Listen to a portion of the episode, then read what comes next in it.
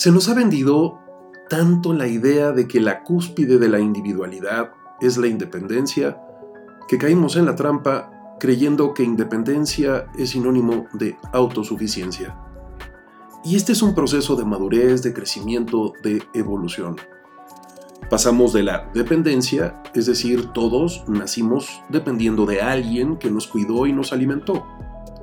Sin esos cuidados y atención, no hubiéramos sobrevivido. Pasamos de la dependencia a la independencia. Es decir, al crecer fuimos capaces de caminar por nosotros mismos, de pensar, de sentir y de realizar tareas para vivir de manera independiente. Se dice que entonces hay cuatro factores que son los que pueden determinar si somos independientes o no. ¿Y cuáles son? Bueno, pues requiero ser independiente físicamente. Me valgo por mí mismo. Requiero ser independiente mentalmente. Nadie piensa por mí. Yo pienso por mí, por mis necesidades, por lo que quiero, por lo que deseo. Requiero ser independiente emocionalmente. Nadie me tiene que estar gobernando, dominando o controlando emocionalmente. Y el último es ser independiente económicamente. Genero los ingresos, resultado de mi trabajo, para poder valerme por mí mismo. Ahora, el proceso de evolución continúa. Entonces esta idea de que al ser independientes ya la hicimos es errónea. Vivimos en un mundo interdependiente. Así que al madurar, al evolucionar, requerimos darnos cuenta de que generando sinergias podemos lograr muchas más cosas juntos que cada quien por su lado. Es cierto que en este instante necesitamos de otros para vivir. Y es muy claro que lo que comes, lo que vistes y todo lo que usas todos los días, pues no lo sembraste tú, no lo fabricaste tú, no lo confeccionaste tú, entonces vivimos en un mundo interdependiente.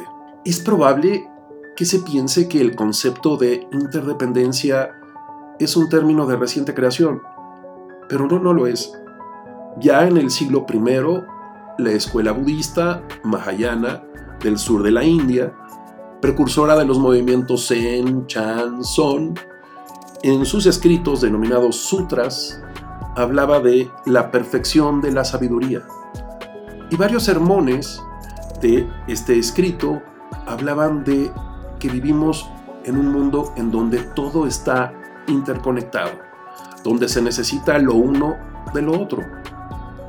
En China había un concepto central del taoísmo y el término se denomina Ziran para referirse a la naturaleza y cuyo significado es muy profundo porque lo pudiéramos definir como por sí mismo, relacionado con todo sin estar gobernado por nada. Vivimos en un mundo interdependiente.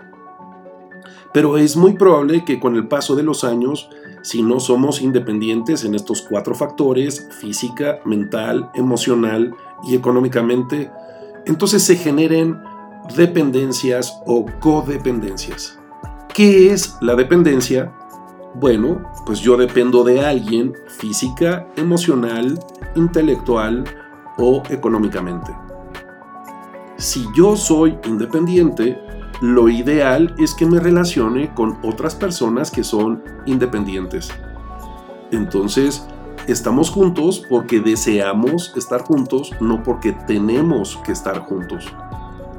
Cuando se generan dependencias, una persona depende de otra y cuando se generan codependencias, pues resulta que ambas partes tienen algunas falencias en algunos de estos cuatro dominios, la parte física, mental, emocional y económica, y entonces uno depende del otro porque les hace falta desarrollar aún alguno de estos dominios.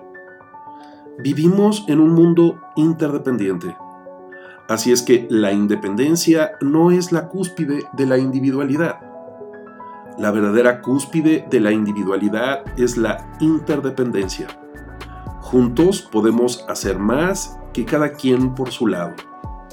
Pero estamos juntos porque lo elegimos, porque lo deseamos, no porque lo necesitamos. Espero esto te lleve a la reflexión.